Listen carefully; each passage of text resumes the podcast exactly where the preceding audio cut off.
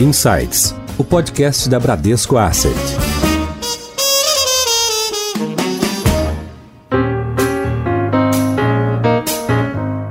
Olá, bem-vindos a mais um episódio do Insights, o podcast da Bradesco Asset. Toda semana teremos novos episódios com expoentes do mercado de investimentos e de empresas. Hoje nós vamos falar sobre a reabertura do comércio, mais especificamente nos shopping centers. E para isso nós convidamos o Carlos Gereissati, CEO do Grupo Iguatemi. Carlos, tudo bem? Tudo bom, prazer, Priscila. Tudo bem, obrigada pela sua participação. Nós chamamos de volta também o Marcelo Nantes, que é CIO da Bradesco Asset. Nantes, tudo bem? Tudo bom, Priscila. Obrigado pelo convite de novo participar aí do Insights. Carlos, eu queria que a gente contextualizasse um pouco para os nossos ouvintes o que é o Grupo Iguatemi. Para quem mora em São Paulo, eu, por exemplo, tenho uma ligação afetiva quase com o Shopping Iguatemi, que a gente sabe que é o shopping mais antigo da América Latina. O shopping foi aberto em 1966.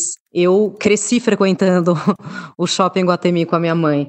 Mas para contextualizar o grupo, o portfólio de shoppings, você pode falar um pouquinho para a gente do alcance em outros estados, em outras cidades, contar um pouquinho o que é o Grupo Iguatemi? Claro, Priscila, com prazer. Bom, primeiro, prazer estar aqui podendo estar falando com vocês e para todo o pessoal aí. Então, Iguatemi, é, muita gente né, confunde a Iguatemi com o Iguatemi São Paulo, até porque ele é o pioneiro dos shoppings no, na América Latina, o primeiro shopping construído em 66, e ele faz parte da história de muita gente. Então, ele tem uma ressonância para o país todo, então tem sempre essa confusão. Mas a empresa é uma empresa que tem 16 empreendimentos no Brasil, a gente basicamente está concentrado aí no Sul e Sudeste, né, onde a gente tem 70% do PIB é, brasileiro, com uma presença muito forte no estado de São Paulo, no Rio Grande do Sul também, e na capital federal, em Brasília. Então a gente tem aí uma rede, dentro desses 16 shoppings, a gente tem dois outlets hoje, premium outlets, um no Rio Grande do Sul e outro em Santa Catarina. E uma história de mais de 40 anos nessa atividade, né, focada muito num público de médio alta renda. Foi, como a gente colocou, foi pioneiro nessa indústria, cresceu bastante nos últimos 10 anos. É, acho que tem um caráter muito inovador na indústria, trazendo muitas marcas que não eram presentes. Então a gente tem pilares muito fortes, tanto na parte do desenho, né, os principais projetos. A gente tem uma força muito de, de colocar quase que uma identidade de shopping centers para o Brasil. Então o que a gente faz em termos de construção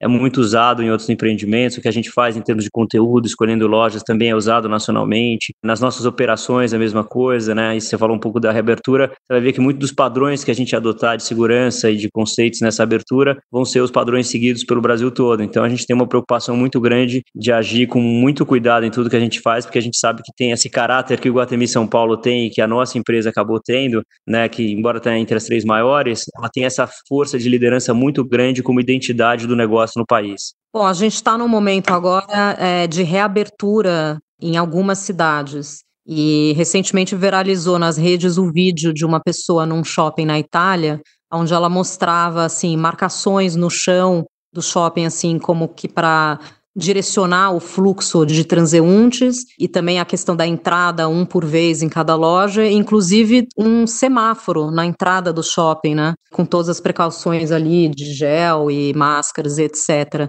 Carlos, o que, que a gente pode esperar aqui no Brasil, nas cidades onde vocês já estão reabrindo? O marketing dos próximos tempos aí, né, curto prazo, que eu espero que, sei lá, em seis meses, um ano, a gente tenha solução para essa questão toda, é o marketing da segurança, né? A segurança das pessoas, cuidado com a saúde das pessoas e com a higienização dos espaços e a certeza de que as pessoas vão poder circular sem ter grandes problemas.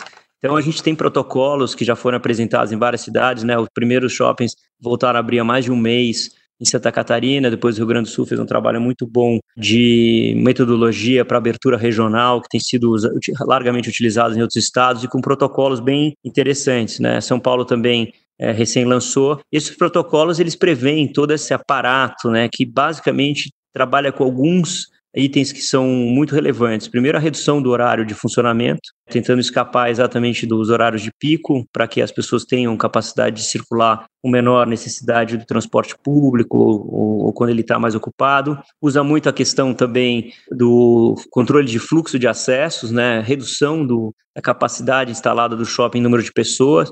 Então, geralmente, você tem usado 50% da capacidade instalada no shopping. Então, se o shopping pode ter, sei lá, 6 mil pessoas presentes, ele era para ter essa carga de pessoas, vai trabalhar com metade disso. Então, os estacionamentos, o número de vagas, você pode disponibilizar também a metade disso. E alguns têm até sido mais restritos, como foi o caso de São Paulo, aí, que já anunciou a, as aberturas com 4 horas e 20% no primeiro momento, evoluindo aí dependendo da fase. E aí quando a pessoa chega, você tem medição de temperatura, todo mundo vai ter que estar de máscara, tem um trabalho enorme de tecnologia de higienização, desde os corrimões de escada rolantes, vários equipamentos que eram, você tinha que tocar, como elevadores, é, entradas de estacionamentos vão ser touchless, então você aproxima só, se necessário a mão, ele já aciona, você não precisa tocar em nada.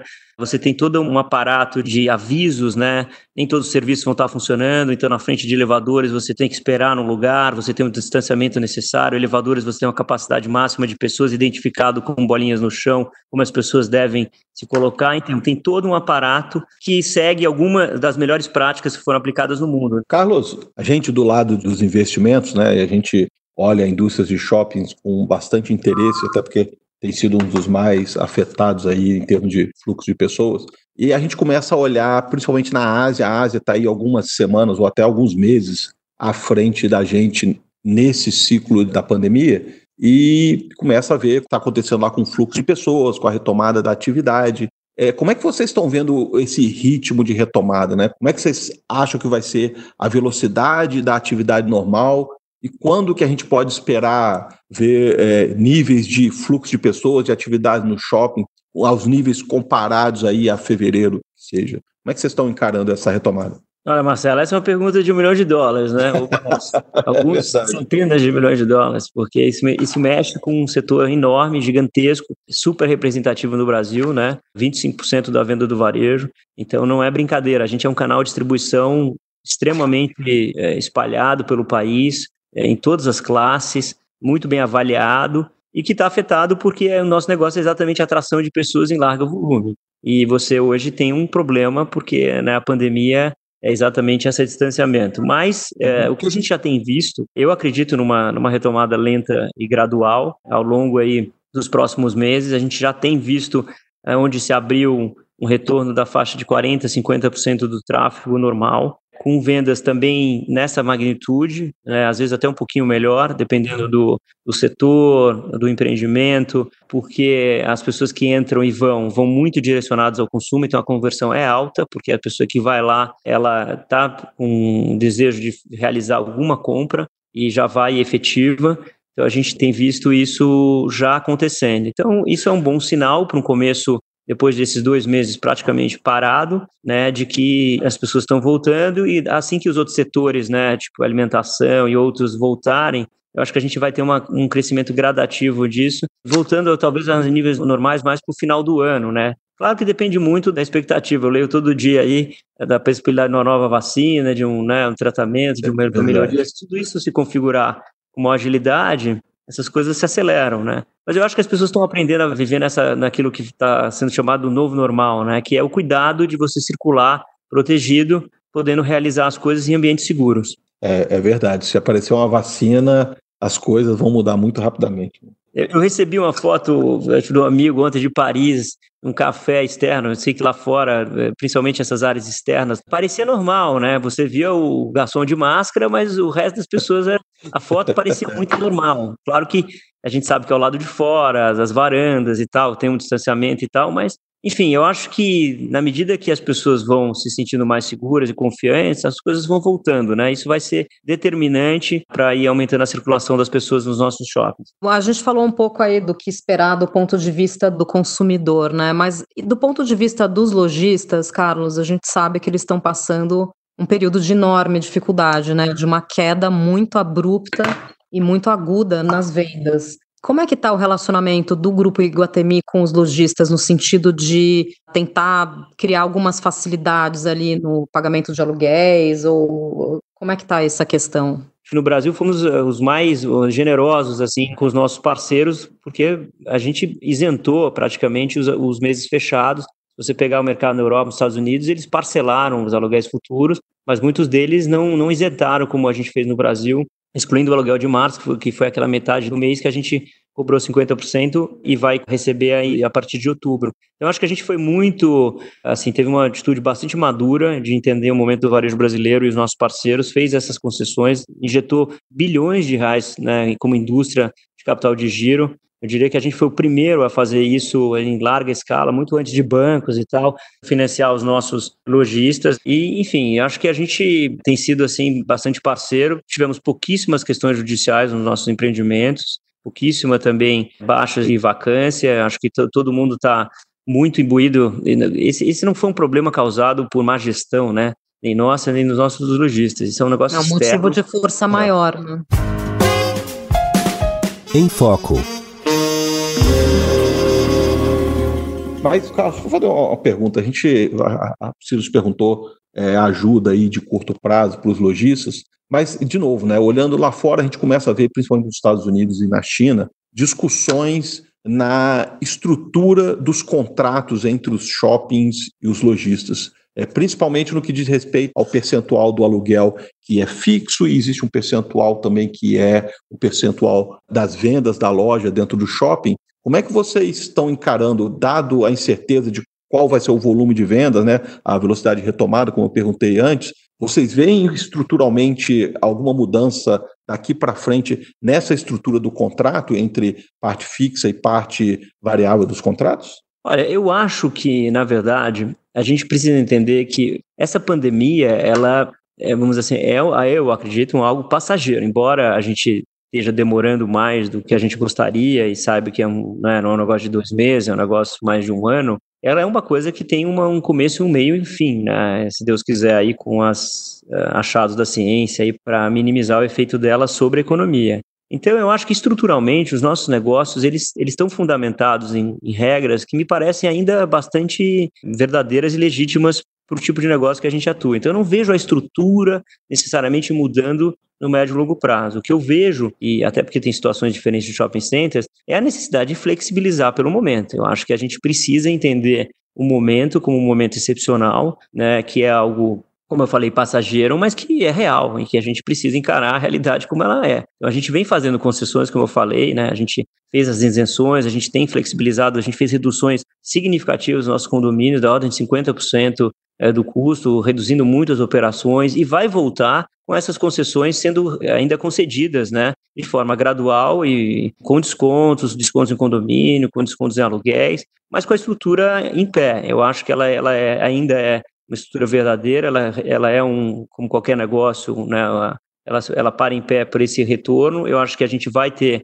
um retorno gradual das vendas e acho que a, a estrutura não é a questão. A questão é como flexibilizar nesse período em que você tem realmente um, uma, uma situação excepcional. Ah, entendi. Eu concordo aí desse momento né, da pandemia ser um evento, a gente costuma dizer um evento contido dentro dele mesmo, né, vai ter um impacto mensurável e depois a economia deve voltar a girar é, de maneira como estava antes. Né? Mas existe algumas tendências, aí eu vou pegar uma aqui específica, é, que a gente olha, por exemplo, o caso da mobilidade urbana, e aí a gente, as pessoas já vinham nesse processo de deixar o carro em casa, usar muito mais o, o aplicativo, você ir para o shopping com o aplicativo ao invés do seu carro, e aí até agora com essa tendência que alguma coisa residual vai ter de mais pessoas fazendo home office e não usando os estacionamentos, inclusive os estacionamentos de shopping. Hoje tem muito shopping é, associado aí com torres comerciais. Você vê aí uma mudança de distribuição de área,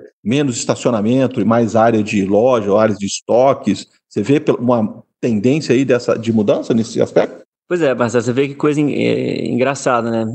Quando você vê, olha a pandemia como uma excepcionalidade, você vê inclusive que talvez as pessoas vão mais de seu, seus próprios carros do que usando até os, os aplicativos nesse primeiro momento, porque é uma segurança que você tem, né? Você se transportar, se você precisar, usando o seu próprio veículo. Então, existe até num, num, num a gente estava até comentando um pouco antes sobre né, essa questão do brasileiro permanecer no Brasil por um longo tempo, quanto isso impacta no, no, dinheiro que era gasto fora do país, que vai ser gasto no país, isso ajuda a nossa indústria, ajuda uh, muito os nossos shoppings. Você tem essas questões circunstanciais, você tem essa, é, em um primeiro momento, a sensação que a gente tem é que as pessoas vão mais usar seus carros do que usar esses aplicativos por segurança. Então a gente pode até ter um, um repique daquela tendência que já havia anteriormente que vem acontecendo que, na, de novo, no, no longo prazo, é sim uma tendência que a gente deve ver acontecendo, né? Que é a diminuição, embora já, já esteja acontecendo há algum tempo, já sedimentou ali um número que eu acho que é bem razoável.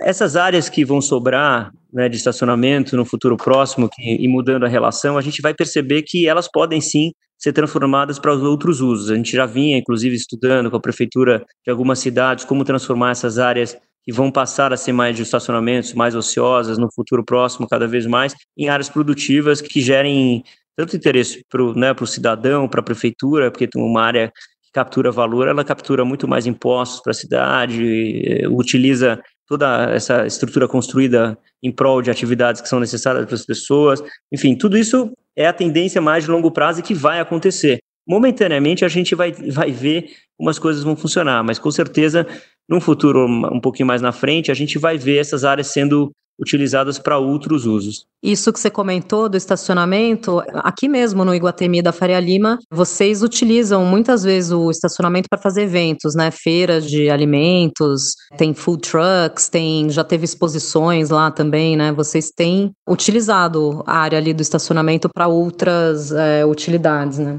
É, é fato. Inclusive, uma das coisas que a gente deve usar aí com a ausência dos cinemas é fazer os drive-ins. A gente está estudando já e deve fazer em breve, aí talvez no, já no mês de julho, vamos voltar com os drive-ins. Você vê que a vida dá voltas, né? Agora, é, voltamos aí alguns, algumas décadas, né? Algumas décadas, né? Eu brinco porque você sabe que nós, nós no Iguatemi São Paulo é que trouxemos o cinema com lugar marcado de volta depois de 40, 50 anos, né? E aí depois as salas foram cada vez mais sofisticadas e hoje, enfim, você tem futons, né, no JK, lugares maravilhosos para você assistir belos filmes.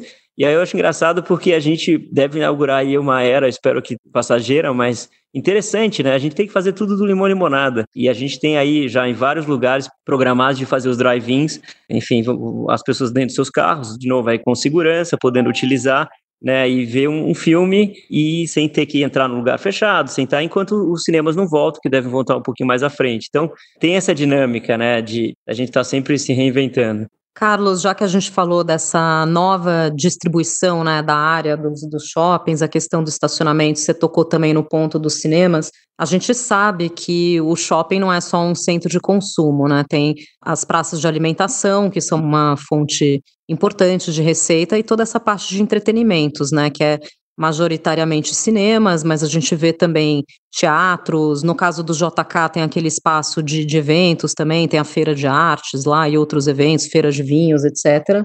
Então, como é que você vê isso, a gente saindo da pandemia? Vai voltar a ter essa demanda por cinema? Ou você acha que nesse, no que a gente está chamando de novo, normal, esses espaços vão ser ressignificados? É, eu acho que vai voltar, sim. Eu, eu acho que a gente precisa lembrar, quem gosta de história, que é o meu caso, né? Quando você olha 500 anos para trás, 100 anos para trás, você vai ver que o comportamento humano, ele demora a mudar, né? Os desejos, as necessidades do ser humano, elas permanecem. O que muda são os meios. É, isso vai se alterando, até por essas tecnologias todas que vão surgindo. Eu acho que os shoppings, principalmente no Brasil, se tornaram, até pela má qualidade no espaço público das nossas cidades, que é um desafio que permanece para nós brasileiros melhorarmos, entendemos que é uma cidade para ser vitoriosa, ela precisa ter uma qualidade de espaço público, né? E acho que algumas regiões de São Paulo já estão melhorando, mas os shoppings eles são assim de longe os melhores espaços públicos privados, mas de uso público, que fizeram esse grande meeting point no, no Brasil, seja para a classe mais alta quanto também para as classes baixas brasileiras.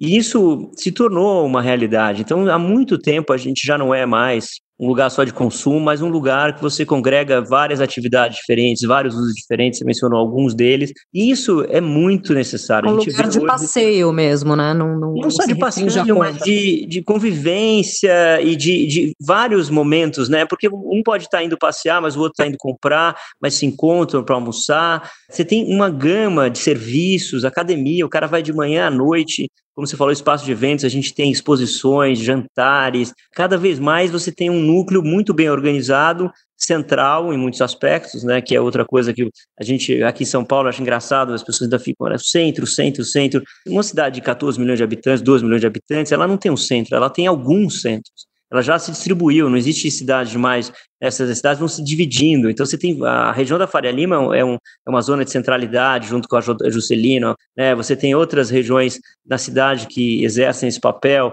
então é, a gente tem que entender essa dinâmica e ver a força que esses lugares tomaram aí na sociedade e a necessidade que as pessoas sentem se encontrar, de conviverem nesses espaços organizados, então tudo isso vai voltar, não tenho dúvida nenhuma, que vai voltar eh, na medida que as pessoas se sintam seguras, e aí, obviamente, que a gente precisa e depende da medicina, da saúde, né? E, acredito que vai, e mesmo que as pessoas vão aprendendo a, a como se proteger disso tudo, e eu acho que muitos desses espaços, dessas histórias, voltarão com muita força. Obviamente, talvez voltarão com algumas circunstâncias distintas, de talvez com o uso de tecnologias, com alguns aprendizados que melhorem até a sua performance. Até porque outra coisa que se esquece quando se fala de tecnologia é que a gente olha muito para o aparelho celular, mas esquece também da tecnologia no ponto de venda. Né? Você tem a experiência real já de algum tempo, por exemplo, na Ásia, é, isso já é muito verdadeiro na Europa menos, mas nos Estados Unidos com aquela Amazon Go, você vê, você entra numa loja, quer dizer, o futuro do ponto de venda também é um futuro muito de, com tecnologia que eu chamo de uberização da loja, onde você tem a parte chata o pagar e carregar, vai ficar cada vez mais fácil você utilizar qualquer tipo de coisa para levar. Mas a, a, parte boa, que é você ver o produto, conhecer o produto, testar o produto, pegar e colocar ele na sua sacola e levar embora, isso é, é da natureza humana também. Então, isso aí não vai, não vai morrer. As partes chatas da compra, do consumo nesses espaços físicos, que é o que eu acho que vai ser muito avançada pelas tecnologias que vão ser aplicadas em breve. Hein? Já que a gente está tocando no ponto de tecnologia e como essa pandemia tem sido realmente um catalisador, um acelerador de mudanças comportamentais, a gente está falando muito do crescimento no e-commerce, né? De, até de novos usuários, não só de pessoas que já faziam compras, mas novos cartões, novos CPFs, pessoas que uh, sempre tiveram assim um certo medo de comprar online estão comprando pela primeira vez. E também a questão do marketplace, né? Os lojistas, como tiveram que fechar as portas, estão procurando plataformas que já têm um fluxo grande de compradores para ofertar os produtos deles dentro de uma loja maior, né? Meio que no, no modelo da que a gente vê na Amazon. E vocês mesmos criaram o Iguatemi 365, já criaram isso desde o ano passado, em outubro, né? Então, Isso conta aí. um pouquinho pra gente, Carlos, dessa. Tem toda uma curadoria em torno das, das lojas. Conta pra gente do 365. É, eu brinco com a Cristina, minha CFO, que a gente foi muito feliz no timing né, do lançamento do 365 em outubro do ano passado, que é o nosso e-commerce, na verdade, que usa essa tecnologia do marketplace, porque ele está ligado às lojas dos shoppings e outras lojas também que não estão, mas usam os estoques dessas operações, e que foi impressionante, né? A história da Iguatemi é uma história de curadoria, né? Acho que a força da marca Iguatemi, do Iguatemi São Paulo, é a capacidade de selecionar ao longo do tempo as melhores operações de varejo, os melhores serviços, as melhores operações de alimentação, né? Está, está sempre surpreendendo os clientes. E essa história, obviamente, com uma força até mais ampliada, porque o e-commerce não tem os boundaries, né, não tem os, as, as, limitações físicas que o nosso espaço tem, de trazer várias tantas outras marcas que, do que estão presentes conosco, inclusive que não estão aqui no Brasil. Recentemente trouxe aí as Mindsons, né, que é aqueles cadernos ingleses e papelaria, a gente tem Musumo Sisters, Sold Out New York, Radical Girl, estamos trazendo Cariuma também, que é um tênis bacanas, um monte de coisas, e fora as marcas também brasileiras que não estavam presentes no shopping, como Cabana Crafts, enfim, Sofia Reg, é, Prissé e outras, várias marcas que se somam e que sempre foram interessantes e, tiveram interesse do nosso cliente, mas que às vezes estavam com pop-up, não davam tempo de permanecer ou, ou, ficavam por um tempo, que agora fazem parte desse universo. Então, eu acho que o Iguatemi se amplia na sua capacidade de oferecer uma curadoria de qualidade para os seus clientes, além do seu espaço físico. É, o espaço físico ele dá a dimensão do nosso negócio, né, essa é a identidade do nosso negócio, porque isso o físico faz melhor, cria essa cultura, né, esse ambiente onde você sente a qualidade de tudo aquilo que a gente faz. E acho que o, o online vai permitir a gente não só adicionar muito dessa variedade para os nossos clientes, como também levar isso para o Brasil inteiro. A gente tinha uma limitação, né?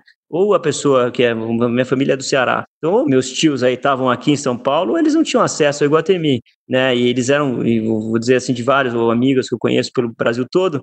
Agora ele tem a sua mão, né? A gente ainda, obviamente, hoje ainda está no estado de São Paulo. A gente está abrindo para cinco capitais agora no mês que vem novas capitais. Então a gente está avançando pelo sucesso que o Iguatemi 365 tem tido aqui no estado.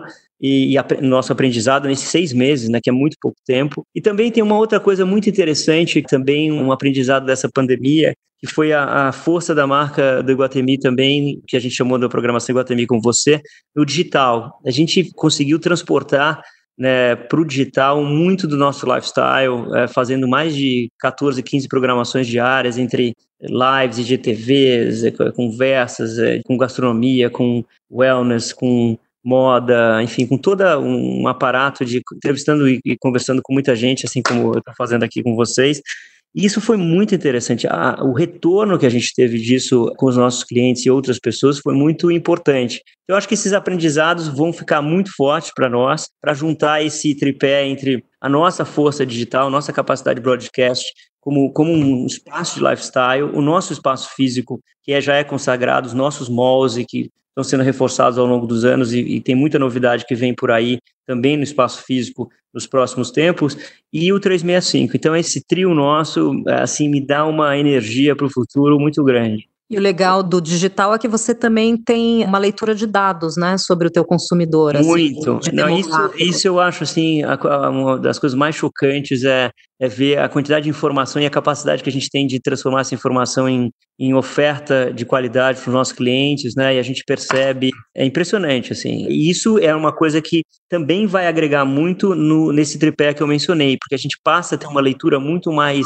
cotidiana do nosso cliente e podendo casar essa informação nesses três níveis de atividade que eu mencionei e é surpreendente, é surpreendente e muito, eu acho que é algo que nos faltava assim de uma maneira mais recorrente e que está representando um ganho muito expressivo de qualidade de poder retornar isso para os nossos clientes. Em alta. Carlos, poxa, foi bem legal poder ouvir direto de você aí o que vocês estão sentindo aí no curto prazo, o que vocês estão vendo. E vou fazer minha última pergunta. A gente, como investidor, está sempre preocupado no curto, no médio, no longo prazo. E para mim, assim, o cenário que você montou está bem, bem claro. A gente teve um impacto no curto prazo. O consumidor não muda uh, o comportamento dele tão rapidamente. No médio prazo, a gente deve voltar aí para as operações ou para o negócio de shopping como um todo mais similar ao que era anteriormente a, a pandemia do que uh, a gente está vendo agora, né? Mas aí eu estou começando a, a, olhar no curto prazo também como é que vai ser o papel do shopping para a sociedade, para a comunidade, como é que ele vai estar. Tá. E aí você falou, poxa, alguns termos aqui que eu anotei, eu achei muito interessante qualidade dos espaços de uso público, o shopping tem esse papel, o marketplace que vocês lançaram, a uberização do ponto de venda, são coisas estruturalmente que não são tendências, podem ser um pouco mais lentas ou um pouco mais rápidas, mas ela vai impactar o negócio de shopping de uma maneira ou de outra. Queria que você falasse um pouco mais pô, no médio prazo, como é que vocês estão vendo essas transformações, o que a gente pode esperar daqui a alguns anos, que tipo de transformação a gente vai ter nos shoppings, né? Quando a gente compara com os dias de hoje, os dias de hoje que eu falo sem a pandemia, né? É, eu, eu acho, por exemplo, começando um pouco por essa questão da uberização, né? Eu acho que as lojas e os pontos de venda vão ficar cada vez mais interessantes com essa possibilidade de tirar essa fricção chata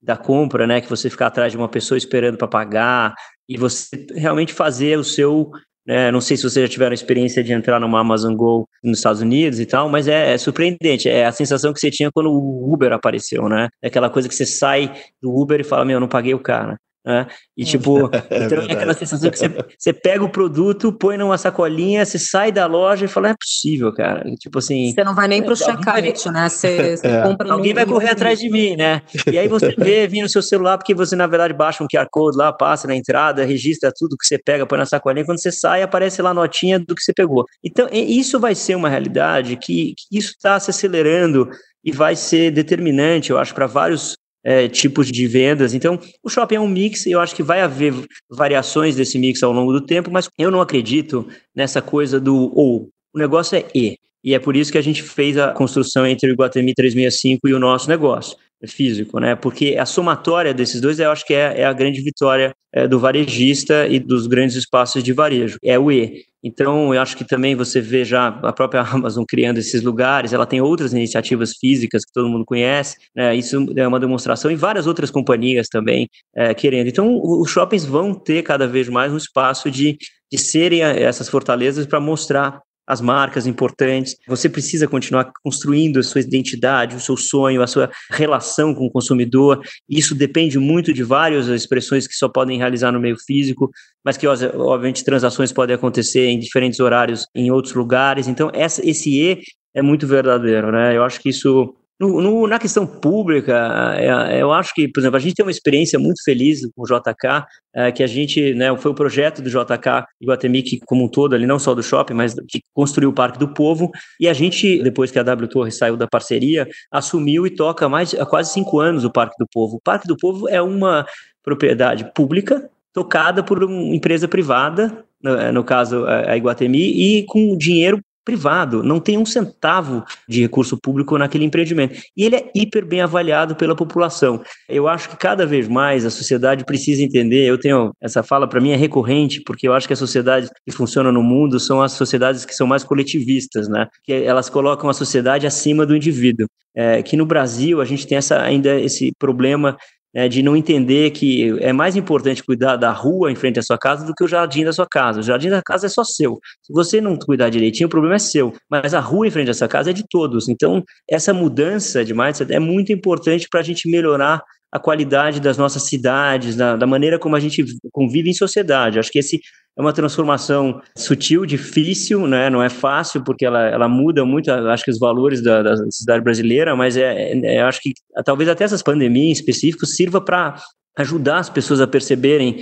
que um problema como esse, ela tem que ser enfrentado pela sociedade como um todo. Então, se as pessoas que não tiveram é, escolaridade, não têm capacidade de se defender, têm uma desigualdade de vida, elas não conseguem se defender e elas afetam a sociedade como um todo, ela afeta todo mundo, ela afeta o sistema público, ela contamina a história inteira. Então, não é só uma questão de segurança, é uma questão de percepção de como você vai viver em sociedade. Então, acho que isso está mudando no Brasil e também os espaços públicos perto dos nossos negócios vão ganhar cada vez mais valor. Eu dei exemplo do, do JK, porque ele é do Parque do Povo, que ele é um ativo extremamente importante para valorizar a região né, e valorizar, inclusive, o próprio empreendimento e a vida de quem mora por ali, quem utiliza aquele equipamento. E esse é, uma, acredito, um exemplo que deveria ser muito mais utilizado na cidade como um todo. Então, tem muitas coisas assim de tendência de médio e longo prazo que são, na verdade, eu acho que acabam é, se correlacionando, e, mas não ofendem o nosso negócio, pelo contrário, acho que eles acabam até melhorando e, e ajudando as nossas atividades.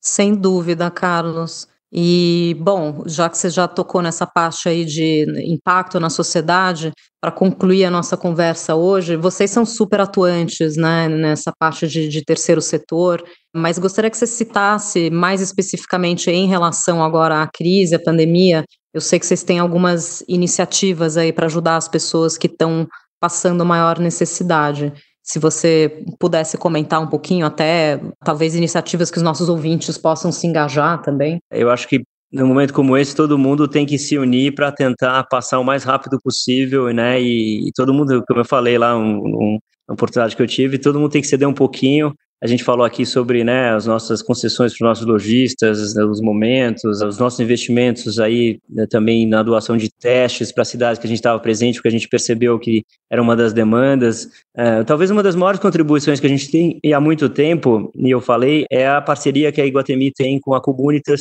né, que tem sido uma ferramenta para mim extremamente importante, que é uma instituição que apoia os governos em gestão pública, na formação das lideranças, na construção de líderes melhores e no trabalho da sociedade civil, e que foi fundamental na construção do plano do Rio Grande do Sul, que foi uma, a primeira metodologia bem organizada para a saída dessa crise, né, que foi transformar o Estado em regiões, medir essas regiões, acompanhar essas regiões, criar protocolos e critérios que eram os, os leitos e os graus de contaminação e que permitiu o Estado começar essa reabertura, né? E pela Até esse modelo foi, foi copiado aqui em São esse Paulo. Esse modelo é o modelo que está sendo copiado o Brasil afora. Talvez essa tenha sido a maior contribuição, mas assim silenciosa e importante é que a gente precisa de liderança de qualidade, precisa se envolver e ajudar a construir é, saídas quando os problemas existem, como sociedade civil, como livre iniciativa, junto aos governos. Senão a gente fica parado, reclamando,